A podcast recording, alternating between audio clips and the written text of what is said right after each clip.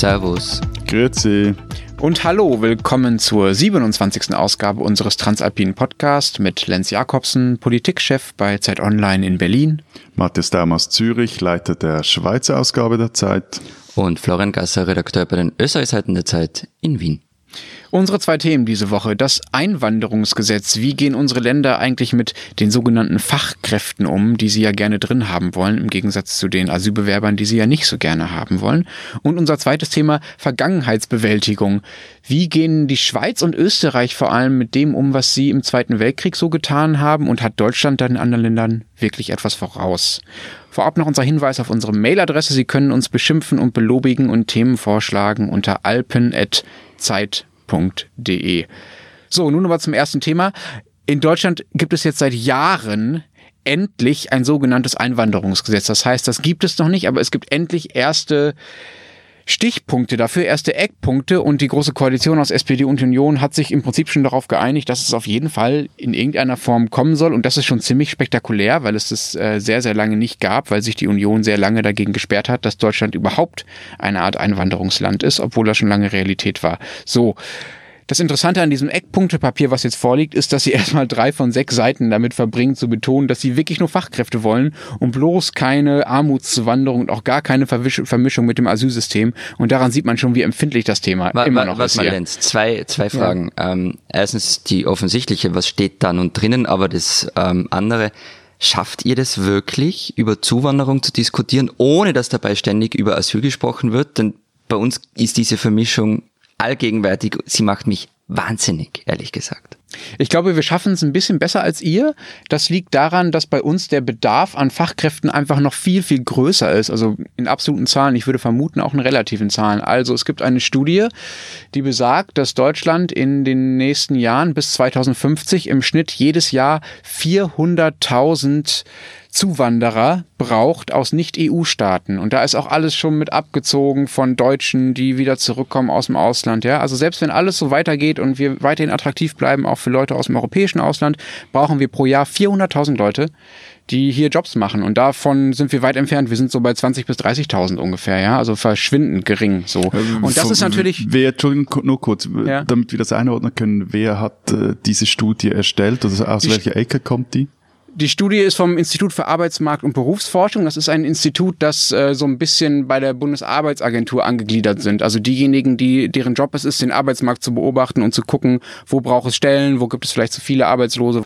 Ähm, also die sind jetzt nicht irgendwie ähm, von den Arbeitgebern bezahlt oder sowas, auch nicht von den Gewerkschaften, sondern deren Job ist es, den Arbeitsmarkt zu beobachten. Also relativ aussagekräftig. So. Und das heißt, dass es schon seit Jahren, weil das Problem seit Jahren so groß ist, ein Bewusstsein in Deutschland dafür gibt, dass es diese Art von Zuwanderung braucht. Und ich glaube, dieses Bewusstsein gibt es auch bei Leuten, die vielleicht das, was hier seit 2015 passiert ist, in Sachen Asyl, total schlimm finden, ja. Aber es ist halt was anderes, auch aus deren Sicht, ob da jemand aus Syrien kommt ohne Ausbildung, ob, oder ob jemand oder ob ein Arzt aus Indien oder aus der Ukraine oder was auch immer kommt und vielleicht auch Pflegekräfte aus dem Balkan kommen und die Omas der Leute pflegen, die mit Asylbewerbern Probleme haben, ja? Also ich glaube schon, dass es da wahrscheinlich ein bisschen größeres Differenzierungsvermögen gibt als bei euch. Aber ich habe ja schon gesagt, drei dieser sechs Seiten Eckpunkte beschäftigen sich damit erstmal zu sagen, was man nicht will, dass man eben nicht die Grenzen aufmachen will und so weiter. Also insofern ist natürlich diese ganze Asyldebatte auch bei uns toxisch und hat die Einwanderungsdebatte so ein bisschen angesteckt, ja, aber wo, vielleicht nicht ganz so schlimm. Wobei der Unterschied ist, finde ich, dass es, ähm, was du gemeint hast mit dem Bekenntnis zum Einwanderungsland, ich finde, es fehlt in Österreich zumindest auch schon an diesem grundlegenden Bekenntnis.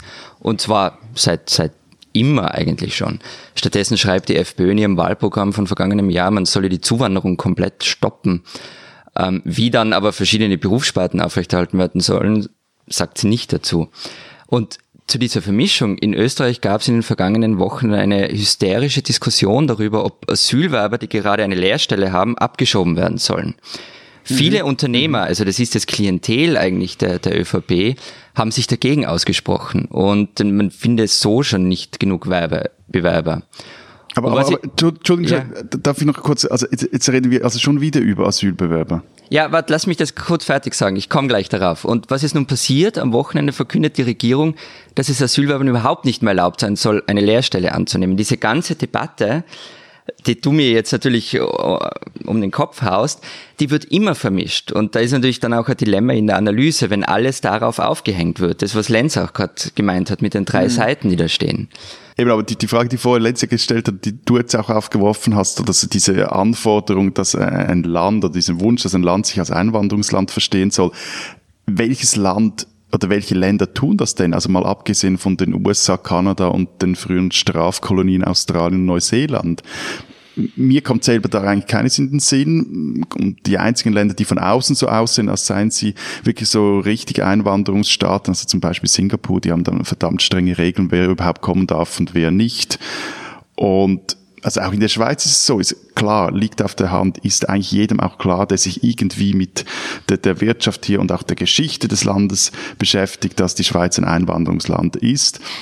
Aber dass das jetzt in ganz breiten Bevölkerungsschichten so drin ist, würde ich jetzt auch bezweifeln. Hm. Das ist interessant. Also das, das Wichtigste an diesem Gesetz ist auch meiner Meinung nach, also das Gesetz, das hier gerade in Deutschland beschlossen wird, ist auch meiner Meinung nach gar nicht so sehr, was da an Details drinsteht, was ich auch gleich nochmal erzählen will, weil es wirklich interessant ist, sondern das Wichtigste ist das Signal an die eigene Bevölkerung, glaube ich. Also, dass man mit so einem Gesetz klar macht, liebe Leute, es gibt eine Form von Einwanderung, die wir alle wollen und der gegenüber wir offen sein sollen und die wir äh, und den Leuten, die da kommen, denen müssen wir auch äh, helfen und die helfen uns, ja. Also das ist das ist sehr sehr wichtig, das mal zu sagen, weil dieses Bekenntnis dazu, ein Einwanderungsland zu sein, gab es ja bisher in Deutschland auch nicht. Und ich ja, würde aber sagen, Matthias, es gibt ein paar es gibt ein paar Länder, in denen es das durchaus gab und zwar nicht nur diese, die du jetzt genannt hast, sondern zum Beispiel die Niederlande. Zum Beispiel Frankreich. Die haben aufgrund ihrer Geschichte, aber auch aufgrund von politischen Entscheidungen ein anderes Selbstverständnis, was das angeht. Und natürlich kann man sich davon auch was abgucken. Gut, aber ich würde jetzt mal gerade Frankreich als ein extrem schlechtes Beispiel äh, nehmen, wenn es um Integration in den Arbeitsmarkt geht, äh, auch nur schon von den Arbeitskräften aus, aus den Überseeterritorien etc. Und ich finde auch der Gedanke, etwas naiv, dass wenn man ein, Gesetz hat oder wenn etwas in einem Gesetz drin steht, dass das dann so wirklich stark in die Bevölkerung rausdiffundiert. Ich glaube, dazu braucht es dann schon noch mehr. Aber es braucht auch ein politisches Bekenntnis dazu und, und da fehlt es ja meistens schon. Denn wenn ich sage, ich bin kein Einwanderungsland, dann werde ich mich auch in meinem politischen Tun nicht danach richten. Völlig einverstanden, ja. Und das wäre aber, aber notwendig. Ich würde da einfach nur nicht zu viele Hoffnung darin setzen, dass da irgendwie grundsätzlich äh, ein, klar, ein Mindset klar. sich ändert. Das, aber sag mal, Lenz, was steht denn jetzt nun drinnen? Genau, das muss man eh sagen. Also man muss darf eh nicht zu große Hoffnung in dieses Gesetz setzen, weil das, was drin steht, zwar interessant ist, aber klein. Also, es steht drin, dass Menschen nicht mehr Jobs haben müssen, in denen sie unglaublich viel Geld verdienen, um nach Deutschland kommen zu dürfen. Bisher gibt es eine Grenze von ungefähr 52.000 Euro Jahreseinkommen, die man überschreiten muss, damit man nach Deutschland kommen darf. Das heißt aber, man muss schon einen Job haben in Deutschland, der einem dieses Gehalt zusagt. Das ist nicht so, man kann erstmal kommen und sich dann bewerben. So war es bisher. Das ändert sich jetzt. Erstens darf man in vielen Bereichen, nicht in allen Bereichen, aber in den meisten Branchen, darf man jetzt auch kommen, wenn man einen Job hat, der ein bisschen schlechter bezahlt ist.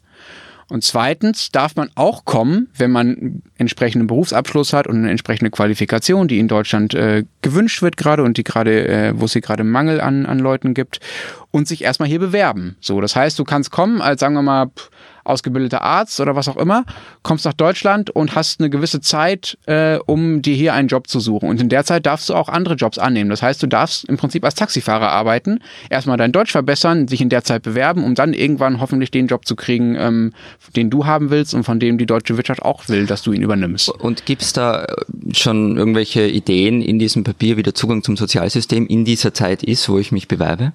Naja, äh, es gibt in der Zeit erstmal keinen Anspruch auf, äh, auf Sozialleistungen, das okay. nicht, nein. Also die müssen, müssen für ihr eigenes Auskommen sorgen, das ist, das ist völlig klar. So. Mhm. Das ändert sich dann irgendwann mit einer Zeit, wenn sie bestimmte Jobs gehabt haben und dann auch eingezahlt haben und so. Aber du kannst nicht aus EU, aus Nicht-EU-Staaten kommen und erstmal sagen, hm, ich suche mir jetzt einen Job und bin aber in der Zeit ein halbes Jahr Hartz-IV-Bezieher. Das geht mhm. nicht. Was auch noch drin steht, und das ist sehr wichtig, weil es auch symbolisch wichtig ist, es gab bisher eine Vorrangprüfung. Das heißt, viele Arbeitgeber mussten formal nachweisen, dass es, wenn sie einen Ausländer einstellen wollten, keinen besser qualifizierten oder gleich qualifizierten Deutschen gibt, der diesen Job auch machen kann. Ja? Also das ist quasi die, das ist die gesetzgewordene Regelung von die Ausländer nehmen uns die Arbeitskräfte, nehmen uns die Arbeitsplätze weg. So. Und das fällt jetzt auch größtenteils weg, weil das war eine riesige bürokratische Hürde zu beweisen, okay, ich finde wirklich keinen Deutschen, der diesen Job nicht auch machen könnte. Wir haben ja diese bürokratische Hürde letztlich gleich mal noch verschärft und zwar diesen Inländervorrang. Ich glaube, der ist ähnlich gelagert wie bei euch, Lenz. Ich glaube nicht, dass es da um Deutsche geht, sondern um Menschen, die schon in Deutschland leben. Also dass ja, dann nicht auf ja, den Pass, ja, sondern stimmt. quasi auf die, den, den, Wohnsitz geachtet wird. Also dieser Inländervorrang, der wurde nach Annahme der Masseneinwanderungsinitiative 2014 wurde der verschärft und nicht nur wie bis anhin äh, der jetzt für eben diese Menschen aus den sogenannten Drittstaaten, die in die Schweiz äh, kommen wollen, um zu arbeiten, sondern auch für sämtliche Arbeitnehmer aus dem EUF Raum. Also dass bis zu einem gewissen Grad die Firmen zuerst irgendwie klar machen müssen oder beweisen müssen, dass sie sehr stark auf dem inländischen Markt gesucht haben, hier aber niemanden gefunden hätten und darum jetzt jemandem entweder aus dem EU-EFTA-Raum oder aus der restlichen Welt oder den restlichen Ländern der Welt äh, holen müssen. Diesbezüglich funktioniert es in der Schweiz noch immer nach einem ganz alten System, nämlich mit Kontingenten, die für Arbeitsbewilligungen für Menschen aus Drittstaaten beschränkt sind. Ich habe das mal nachgeschaut, 2018 können insgesamt 8000 Spezialistinnen und Spezialisten aus diesen Drittstaaten rekrutiert werden. Werden die Kontingente ausgeschöpft? Also sind die voll? Ja, jede, jedes Jahr und zwar irgendwie, also die werden dann auch verteilt nach einem wirklich kom relativ komplizierten Schlüssel, der nur teilweise darauf Rücksicht nimmt, ob die Firmen in einem Kanton tatsächlich auf diese Spezialisten angewiesen sind. Die Kantone Kanton, teils Kantone geben dann ihre Kontingente wieder an den Bund zurück, der verteilt sie wieder an andere Kantone. Also konkret gesagt, Zürich, Basel und Genf oder Los und Lausanne, also der, der, der ganze Genfer Seebogen, die brauchen diese Spezialisten, aber im Kanton Uri, Graubünden oder in Obwalden, Niederwalden brauchst du halt nicht irgendeinen ITler aus Indien. So. Das, Moment, verstehe ich das richtig? Das heißt, es funktioniert gar nicht so, einzelne äh, Ausländer, sage ich mal, aus diesen Drittstaaten bewerben sich auf konkrete Jobs, sondern es gibt ein Kontingent und die werden dann Jobs zugeteilt? Nee, nee, nee, nee, nee. es gibt quasi, also du, du hast, du bist in einer Firma in Zürich, du suchst einen IT-Spezialisten für Schieß mich tot irgendein Fachgebiet. Okay, findest nicht in der Schweiz, willst denn diesen äh, Berkeley-Absolventen aus äh, Kalifornien zu dir holen. Und dann musst du mit einem relativ komplizierten Verfahren eine Bewilligung anfordern beim kantonalen Arbeitsamt und Migrationsamt zuerst für eine Arbeitsbewilligung für diesen Typen und, oder Typin. Und die kriegt die sowieso nur, wenn sie schon fix einen Job hat, darf also auch nicht einfach mal hierher kommen. Und dann kann es aber sein, wenn jetzt zum Beispiel im November der Kanton Zürich alles, sein ganzes Kontingent für Drittstaaten-Spezialisten schon aufgebraucht hat, dann sagt dann das Amt hier, niet, wir haben das Kontingent schon aufgebraucht. Mhm. Und nervig ist es vor allem für kleinere Firmen, die halt irgendwie mit den größeren Firmen konkurrieren. Aber das Problem ist doch, wenn, wenn du von der Ausschöpfung des Kontingents sprichst, wir, wir brauchen ja diese Arbeitskräfte. Also das ist ja unbestritten und man muss ja als Land auch attraktiv sein für diese Zuwanderer. Und zum Beispiel in Österreich wurde vor einigen Jahren die sogenannte Rot-Weiß-Rot-Karte eingeführt. Ähm, die wird für 24 Monate ausgestellt und berechtigt zur befristeten Niederlassung und zur Beschäftigung bei einem bestimmten Arbeitgeber. Das gilt für Hochqualifizierte, für Fachkräfte in Mangelberufen und so weiter. Das klingt jetzt erstmal ziemlich gut und war ein Rohrkrepierer. Das Ding ist ein Bürokratiemonster und die kriegen in Österreich keine 2000 Leute im Jahr. Das soll jetzt übrigens vereinfacht werden und das wäre tatsächlich sehr sinnvoll, wenn die Regierung das macht. Aber die Frage ist doch, wie attraktiv ist man für qualifizierte Zuwanderer, für Zuwanderer, die man braucht in der eigenen Wirtschaft? Und ihr seid nicht attraktiv Österreicher?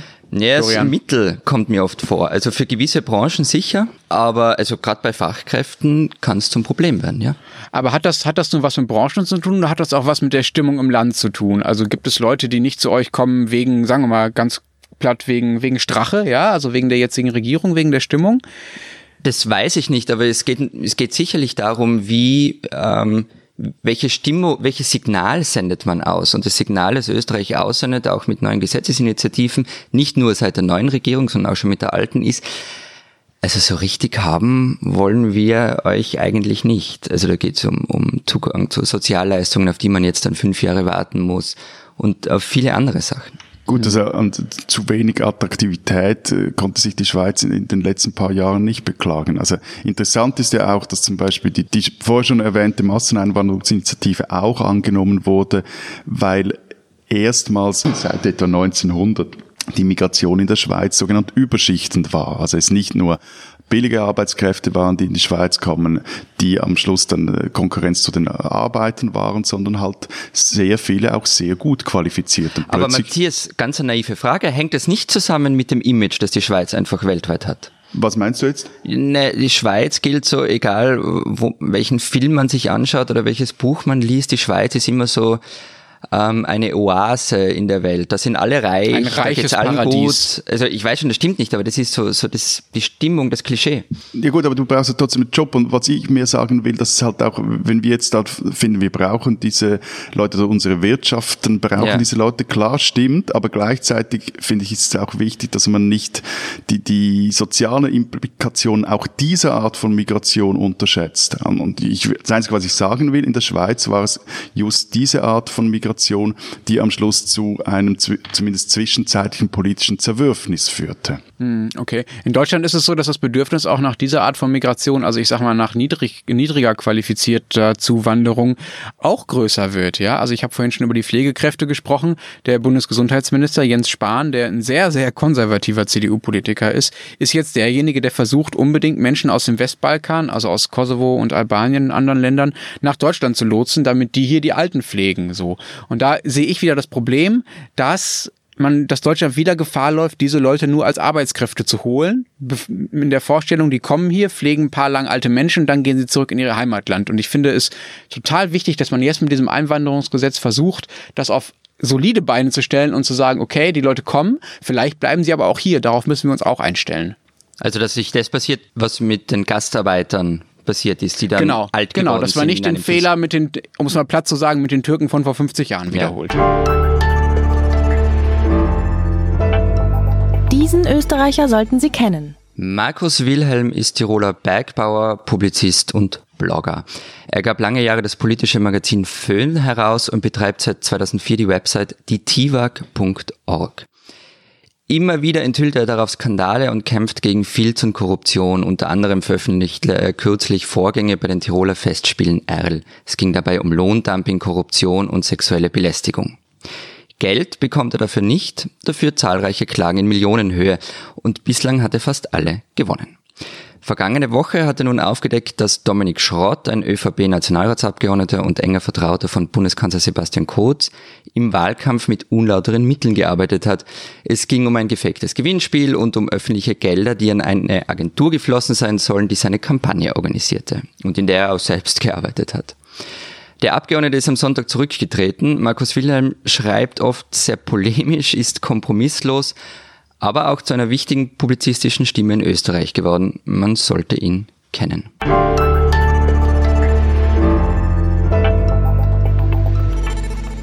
Unser zweites Thema Vergangenheitsbewältigung. Matthias, ich habe gehört, ihr Schweizer habt jetzt nach 70 Jahren auch endlich mal damit angefangen, gut, euch mit eurer gut, Vergangenheit gut, auseinanderzusetzen? Na gut, na gut, wir haben das vor 20 Jahren, also spätestens wow. damit angefangen, eigentlich auch schon früher. Nein, ernsthaft, ähm, vor genau 20 Jahren, Mitte August 1998 einigten sich die Schweizer Banken mit jüdischen Organisationen über Vergleich in der Höhe von 1,25 Milliarden Dollar. Um was ging es? Im Januar 97 findet der Nachtwächter Christoph Meili in den Räumen der Schweizerischen Bankgesellschaft Akten, die zum Schredden bereitstehen. Er nimmt an, dass es sich dabei um Unterlagen über sogenannte nachrichtenlose Vermögen von jüdischen Kunden der Bank handelt. Kunden also, die im Holocaust ihr Leben verloren und deren Nachkommen seit Mitte der 90er Jahre oder Anfang der 90er Jahre immer wieder bei den Schweizer Banken vorstellig wurden weil sie diese wissen wollten, ist da noch Geld vorhanden oder nicht und, und wenn ja, kann ich bitte dieses Geld haben. Die aber immer wieder abblitzten, weil sie nicht nachweisen konnten, dass ihre Angehörigen tot waren. Eine, äh, eine Nachfahrin sagte dann mal irgendwie relativ pointiert, die, hatten, die Banken hätten wirklich das Gefühl gehabt, dass irgendwie der Dr. Mengele einen Totenschein ausstellen würde. So. Der Fall Miley eskalierte damals unglaublich schnell und total.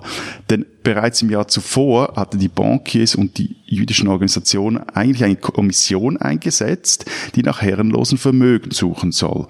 Und wenige Monate später wurde dann aber bekannt, dass nicht nur diese Vermögen ein Problem sind für die Schweiz und die Schweizer Banken, sondern die Schweiz auch Nazigold, also die Nationalbank, die Schweiz auch Nazigold im Wert von 500 Millionen Franken übernommen haben.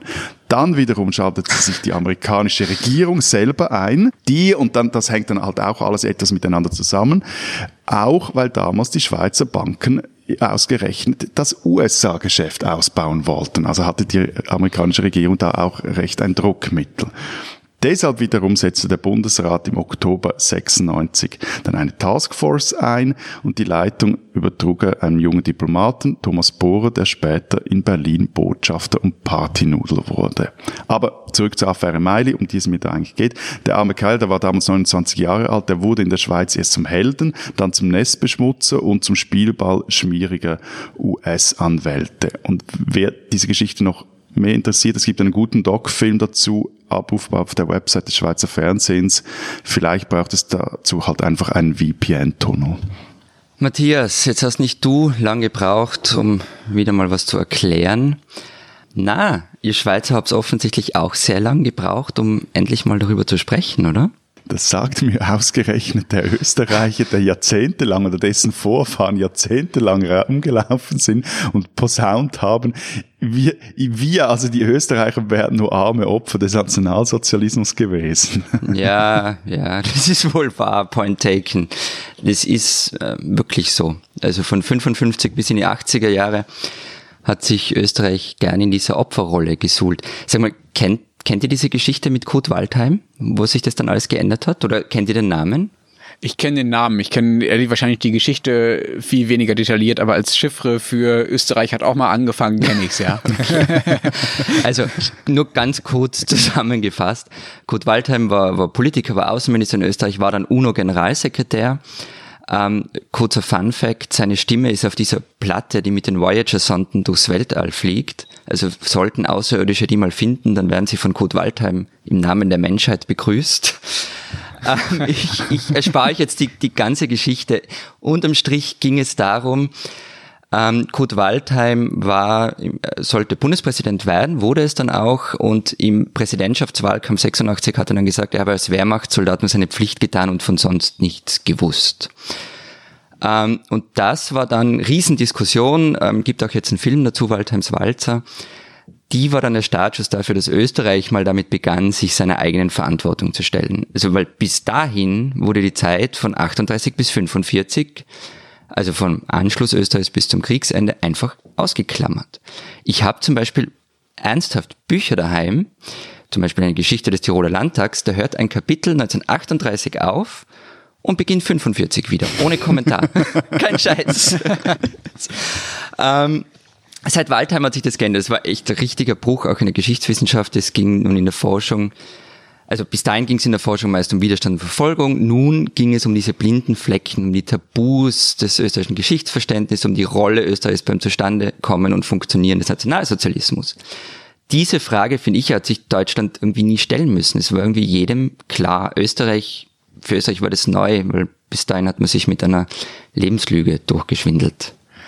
Ja, das stimmt. Also natürlich war, stand nie in Frage, dass äh, in Deutschland viele Nazis waren und irgendwie Deutschland eine, eine nicht ganz unwichtige Rolle im Zweiten Weltkrieg spielte. Also klar, die Art, sagen wir mal, Hauptverantwortung und die Hauptrolle im Zweiten Weltkrieg und damit natürlich auch die Hauptschuld und auch ähm, die erste Aufgabe, sich damit auseinanderzusetzen, lag natürlich in Deutschland und nicht in Österreich und der Schweiz. Das ist, das war wohl so, aber man kann jetzt auch nicht sagen, dass Deutschland deshalb irgendwie alles richtig gemacht hätte im Umgang mit dieser Vergangenheit. Also es hat ja auch hier sehr, sehr, sehr, sehr lange gedauert, bis es, sagen wir mal, ein Level von Auseinandersetzung mit der Vergangenheit gab, wo auch wirklich Schuldige benannt wurden und wo auch wirklich thematisiert wurde, wie breit das, was zwischen 33 und 45, was ja bei uns passiert ist, in der deutschen Bevölkerung verankert war. Ideologisch, persönlich, ökonomisch, wie auch immer. Ja, welche Unternehmen daran beteiligt waren, welche Richter, welche Politiker. Also wir hatten hier äh, Ministerpräsidenten, äh, Bundespräsidenten, die eine Vorgeschichte äh, bei der Wehrmacht oder bei der SS sogar hatten. So, ja, bis,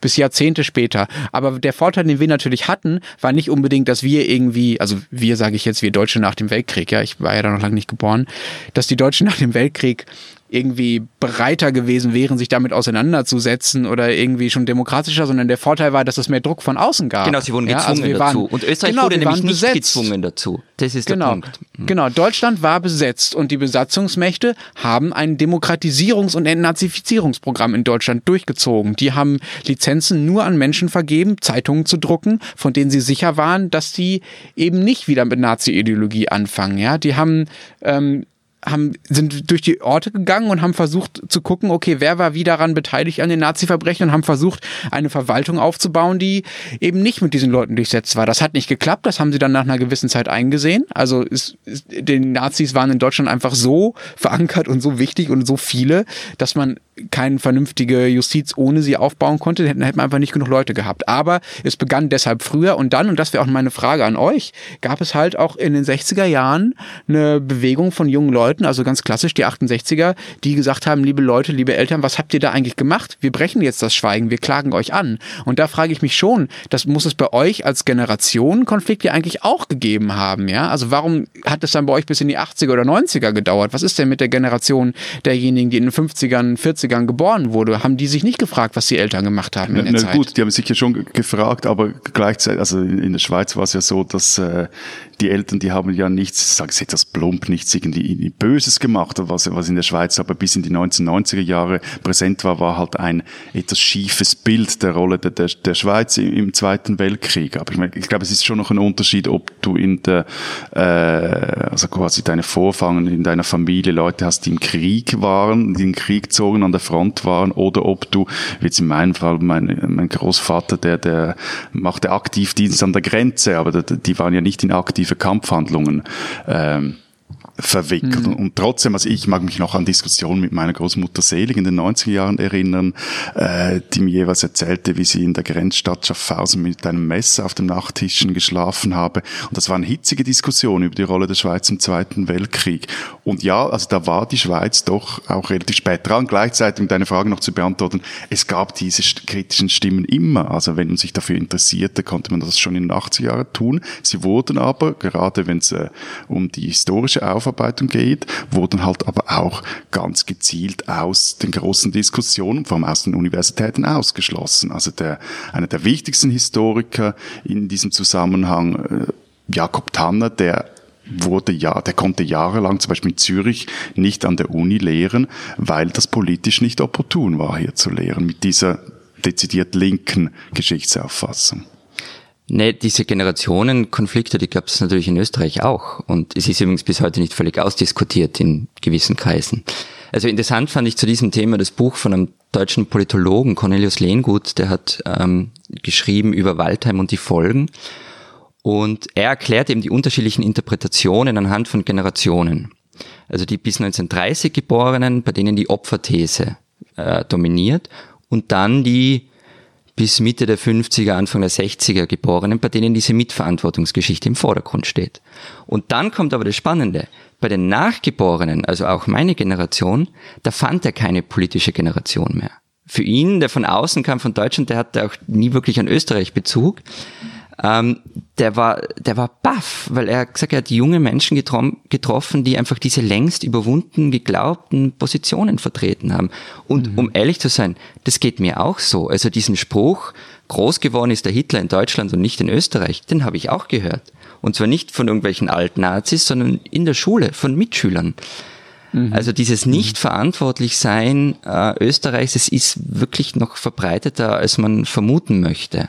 Aber lass uns doch, du hast, du hast schon von der Schule gesprochen, Florian, lass uns doch da mal direkt bleiben. Also wie war denn eure Schulerfahrung mit diesem Thema? Also in, in eurer Generation, der ja deutlich Nachgeborenen, auch in meiner Generation. Also war das, wurde das offen thematisiert? Wurde österreichische Mitverantwortung zum Thema gemacht? Weil das ist ja, also klassisches Mittel mit politischer Bildung, solche Positionen als irrational irrational und als Quatsch irgendwie darzustellen. Ja, hat das geklappt bei euch? Offenbar ja nicht.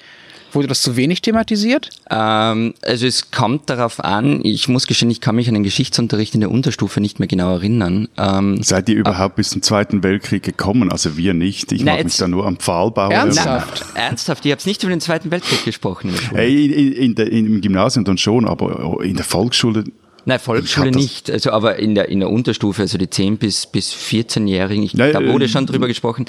Und bei mir in der Oberstufe, ich hatte eine, eine sehr linke Geschichtelehrerin, also die hat uns da schon ordentlich gedrillt.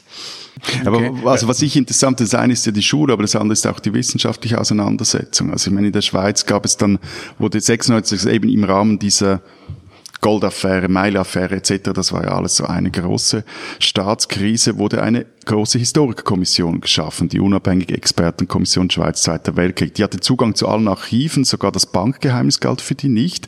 Und die publizierte schließlich Berichte und Studien im Umfang von gesamt auf, glaube ich, etwa 12.000 Seiten. Und eigentlich steht da alles drin. Also Rolle der Schweiz bei der Aufnahme oder Zurückweisung jüdischer Flüchtlinge bis zu erwähnt Gold- oder Geldfrage. Der, der Bericht, der, der wurde Bergier-Bericht genannt nach dem Chef der Kommission. Ähm, der wird, aber also zum einen hatte der so mäßig eine, eine Wirkung, also der ist jetzt zwar da und ähm, ist halt auch schwierig, sich mit 12.000 Zeiten auseinanderzusetzen, das öffentlich zu debattieren. Und zum anderen, also der wird auch bis jetzt immer noch äh, von konservativen Kreisen sehr scharf kritisiert. Und jetzt nicht nur inhaltlich, da gibt's also wie immer in der Geschichtswissenschaft entwickelt sich auch das Bild der Vergangenheit immer weiter. Man weiß, erfährt mehr oder hat einen anderen Blick darauf, sondern auch so dieser selbstanklägerische Grundton, der passt vielen Nationalkonservativen bis heute nicht. Aber Matthias, Streit bei der Aufarbeitung der eigenen Geschichte. Ihr seid ja doch irgendwie ein bisschen österreichisch, nicht?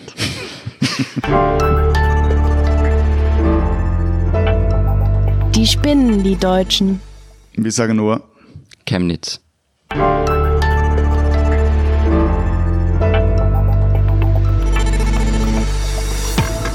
Das war's diese Woche bei der 27. Folge unseres Transalpinen Podcasts. Wir sind auch nächste Woche wieder da und bis dahin sagen wir Baba. Ade. Und tschüss.